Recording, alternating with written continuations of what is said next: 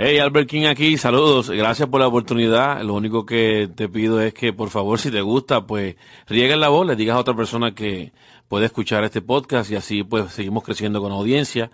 Es la única promoción que tenemos. Así que muchísimas gracias y eh, que disfruten.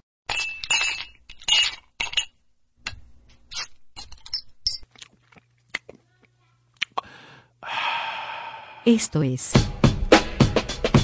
Albert King. Portable, portable, portable sound waves. ondas de audio portátiles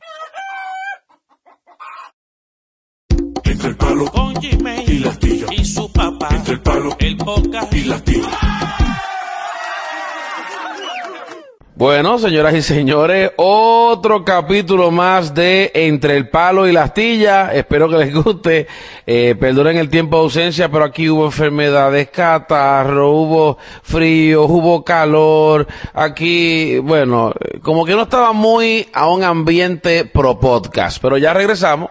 Y perdonen el eco del lugar, porque hoy decidimos hacer este podcast en la sala de la casa.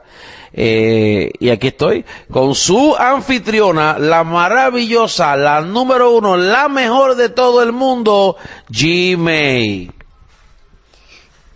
Ah, hola. Hola. ¿Qué te pasa? Yo no sé qué decir. Bueno, di saludos a todos, bienvenidos al podcast de nuevo. ¿Por qué fue que no, no, no hiciste podcast hace mucho tiempo? Porque quise ganar un spring break de, de podcast. ¿Quisiste hacer un spring break de podcast? Sí. Bueno, este, ¿alguna novedad, algo nuevo que quieras contarle al público que hiciste, que fuiste, que viste, que te compraron, qué sé yo? Tengo una nueva mascota. Una nueva mascota, Sí. Es un caracolito. Un caracolito. Ah, bueno, ella está hablando de lo que en Puerto Rico se conoce como cobito, que es el que es un cangrejito que, que cambia de caparazón en caparazón, de caracol en caracol, y aquí le dicen los eh, los hermit crabs, los, los eh, cangrejos ermitaños. Es el nombre correcto, no sé por qué en Puerto Rico le decimos cobito, nosotros nos inventamos nombre para todo. Es, es- una cosa que ya yo no sé por qué, que si en vez de decir pañales de bebé le decimos pampers, en vez de decir goma de mascar le decimos chicle, en vez de decir este, eh, este, pantalones de mezclilla le decimos jeans o blue jeans o maones. Eh, Por siempre que le cambiamos los, los puertorriqueños le cambiamos los nombres a todos, ¿verdad? Es verdad. ¿Cómo se dice? ¿Chiringa o cometa? Cometa. Viste, y nosotros cuando yo me criaba en Puerto Rico le decíamos chiringa. ¿Te gusta más cometa? Cometa. ¿Y te gusta volarla? Pero dilo que es tu micrófono. Me encanta. Mira, oye lo que te voy a decir. Ah, ella está jugando para que sepan las intervenciones que ella tiene. Es que ella tiene ahora un jueguito en el, en el iPod de, de la mamá, que es con un gatito, una cosa. Entonces tiene que estar como cuidándolo y dándole comida. ¿Ustedes se acuerdan cuando nosotros éramos chamacos? Yo tengo 40 años. Vamos a remontar un poco, vamos a darle un rewind a esto de, la vida. Y vamos a remontarnos par de años atrás, bastante, ¿no? Par como par de, par de pales, para atrás. Y vamos a pensar en lo siguiente. Tamagotchi. ¿Se acuerdan de Tamagotchi? Aquella porquería que era un llaverito que, que uno tenía que imaginarse lo que tenía, porque era un cubito negro lo que había, que parpadeaba, que si tú no le dabas comida, si tú no lo, lo atendías, se te moría y perdiste el tamagotchi, papi. Así era eso. Pues ella tiene ahora un gatito que, by the way, se ve brutal, las gráficas, todo, la comida, y se le va a morir acá entre nosotros. Yo creo que se le va a ir ajuste, porque si hay que comprar comida, caballo, este papá que está aquí es de los que no compra nada en iTunes. ¡Párate! Eh, baby, pues, vamos a hablar un poco sobre... Mi, mi, mi, mi gatita especial Sí, cuéntame, ¿qué es eso? es un juego. Y esta gatita tiene que, es un bebecito. Tiene que estar cuidándolo y él come mucha sopa solo. Una pregunta que te voy a hacer. ¿Es bueno practicar cómo cuidar eh, una mascota en un aparato digital? Como, como ese, como el iPod. Sí, porque no, de verdad, algunos gatos no son lo que yo quiero. ¿No? No me gustan los gatos muchos, pero, pero me gustan, pero no me encantan. Ah, ¿y te gusta porque ese no es de verdad? Sí. Pero la pregunta que yo quiero hacer, ya que tú tienes una mascota que es un cobito, eh, un cangrejo ermitaño, que la tienes con... Cué- Cuéntale al público cómo está viviendo el cangrejo ermitaño, qué tiene su casa, cómo es donde vive, que le hiciste, cuéntame. Pues te- tenía una casa pequeña que era de cristal. Sí, porque esa fue la que- donde vino cuando lo compramos. Sí, pero ya tiene una grande. Describe la grande. La grande tiene hoyos para que te puedan trepar. una- ustedes saben. Y, y tiene, y lo pintaron los, los caracoles. Y ¿Dónde se bañan? se bañan en la esponja. En una esponja. ¿Y dónde comen? En un platito ¿Y ese platito en forma de qué es? de caracolito. Ajá. ¿Y dónde duermen? En un coquito. En un coco. ¿Y tiene tierra, paja? ¿Cómo es lo que tiene en el piso? Mash. Wow, pero eso en español qué? No lo sé. Yo tampoco. pero entonces tú le das comida cuántas veces al día? Eh, no recuerdo. Una. Y cuando eh, ¿cuándo salen ellos a jugar? ¿Por el día o por la noche?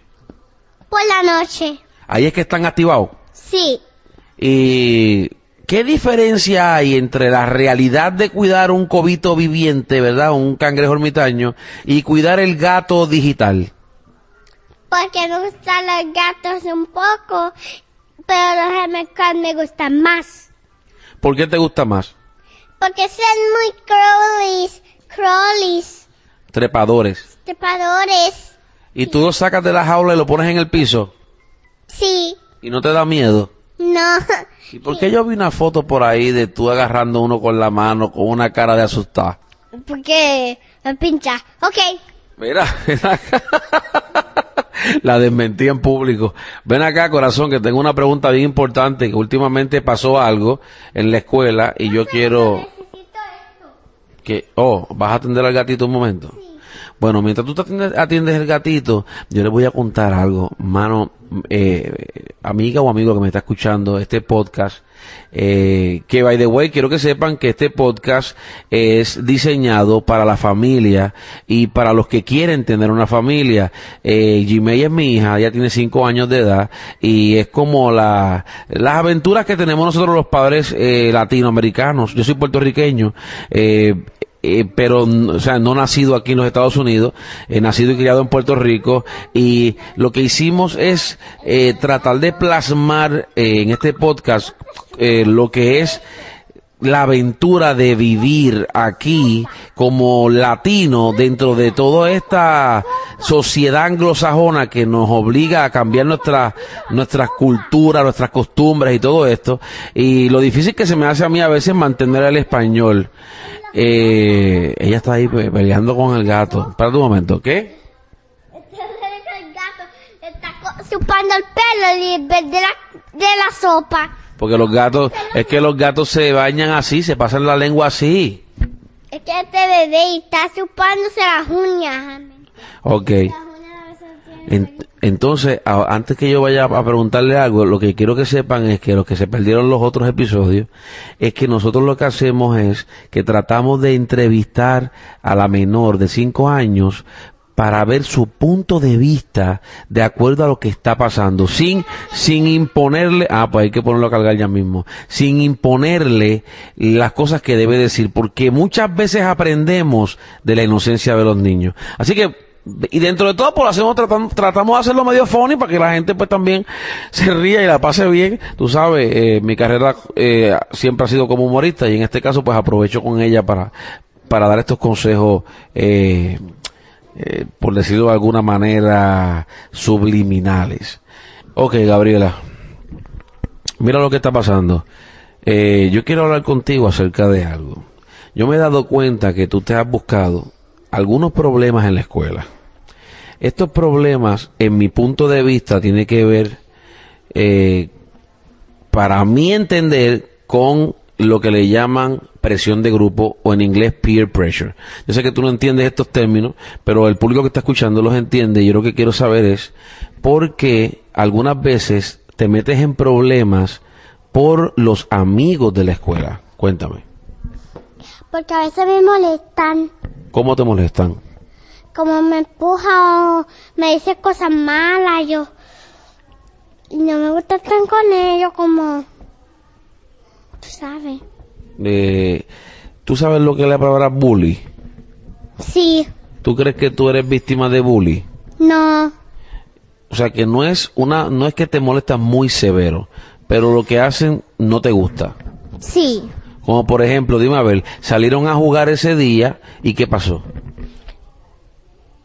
Ella. Él me, mo- me estaba molestando. Evan es el nombre de uno de los muchachitos. Sí. ¿Y cómo te molestaba? Como decía. Na, na, na, na, cosas así. Se burlaba. Sí. ¿De qué? No recuerdo. Era de tu ropa, era de tu pelo. No recuerdo.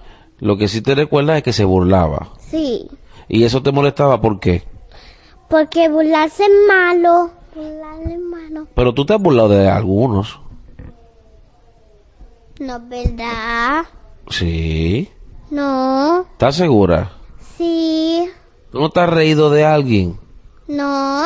Nunca. Nunca. ¿Has dicho alguna mentira alguna vez? No. No. No. Bueno, pues apúntate esa que es la número 18.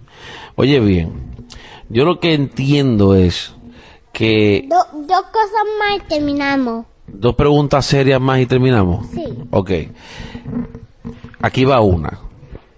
¿Por qué terminas en problemas tú con la maestra? ¿Por qué te regañan a ti si el problema es, según tú, de los otros niños que te están molestando? ¿Por qué a ti es la que terminan regañando? Porque yo te trato, trato de defenderme, pero, pero ellos me regañan a mí porque eso cos- hago cosas malas. ¿Por qué haces cosas malas? Porque no, no, no sé si la, con la dejan. ¿No qué? No sé si es bueno o no. No sabes si es bueno o no lo que estás haciendo para defenderte. Sí. Por ejemplo, ¿qué tú haces para defenderte? Como yo, yo lo hago para atrás. Si te empujan, tú empujas para atrás. Sí. Si te gritan, tú gritas para atrás. Sí. Si te, si se burlan de ti, tú te burlas para atrás. Sí. Ah, pues tú te burlas, ¿viste? Estoy defendiéndome. Eh, a- a- eh, eh, pero fíjate, a mí me gusta la idea que tú te defiendas. Y yo, pues, como puertorriqueño, chapado a la antigua, soy de los que, si tú me das, yo te doy, papi, se acabó el, el buchinche. Pero en este país, como que al, al que regañan es al que se defiende, ¿verdad que sí? Como que uno tiene que quedarse dado y llamar a la maestra y decirle lo que está pasando, ¿verdad?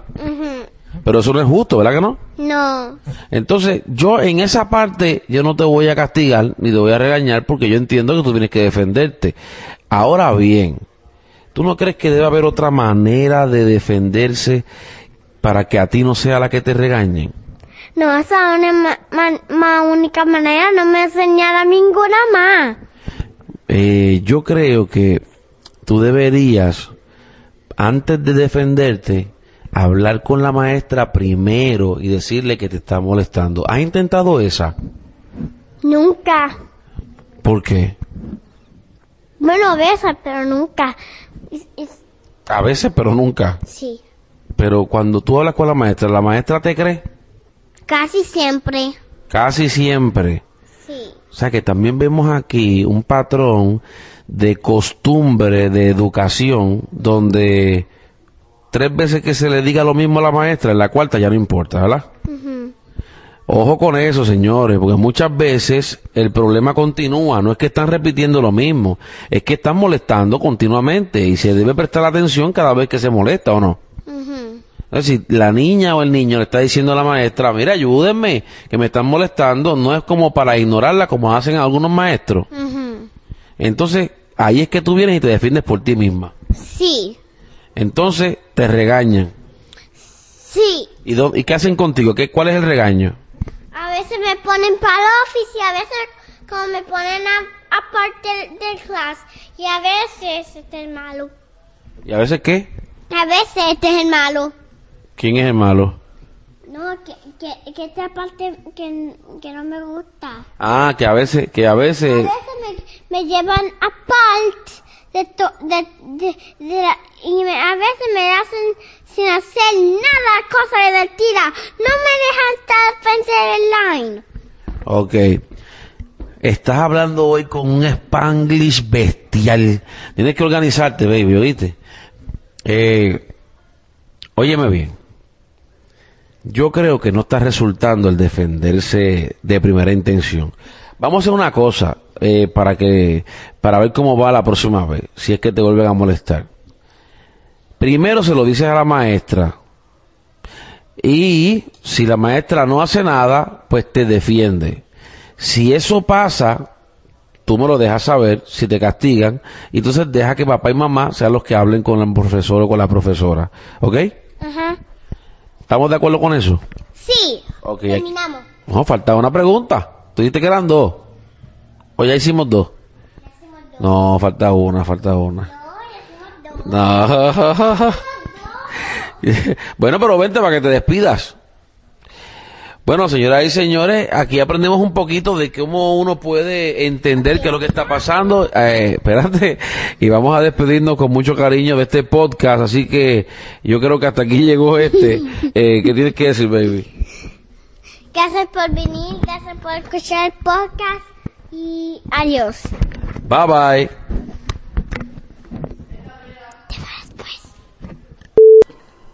Hola, hola, vamos ya a la escuela, vamos ya a la escuela y vamos ya a la paz. Oh, oh, oh, la pasa, la pasa, oh, oh, oh, la pasa, la pasa, eh, la pasa, la pasa, la pasa. Oh, mm. Pasa, pasa, la pasa, pasa, pasa, pasa, pa, pa, pa, pa, pasa.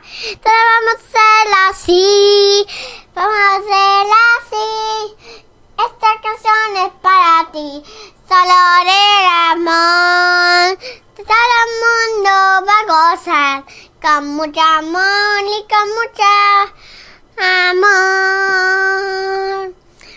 de tu corazón.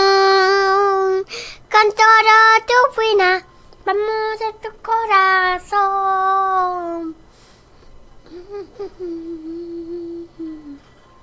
Que yo quiero en todo, todo de la cama de la fama. ¿Dónde estaría? ¿Dó- dó- dó- dó- dó- dó- ¿Dónde estaría? Porque después y ya vamos a terminar de cocinar, de cocinar en esta casa, en la fama. Me encanta esta canción, me encanta esta canción, donde tú podrías grabar, donde podrías grabar, donde podrías grabar, donde podrías grabar, donde podría grabar, con tu fumadito corazón. Tan tan. Muy bien, mi amor. Ahora va, va, dale para escucharlo.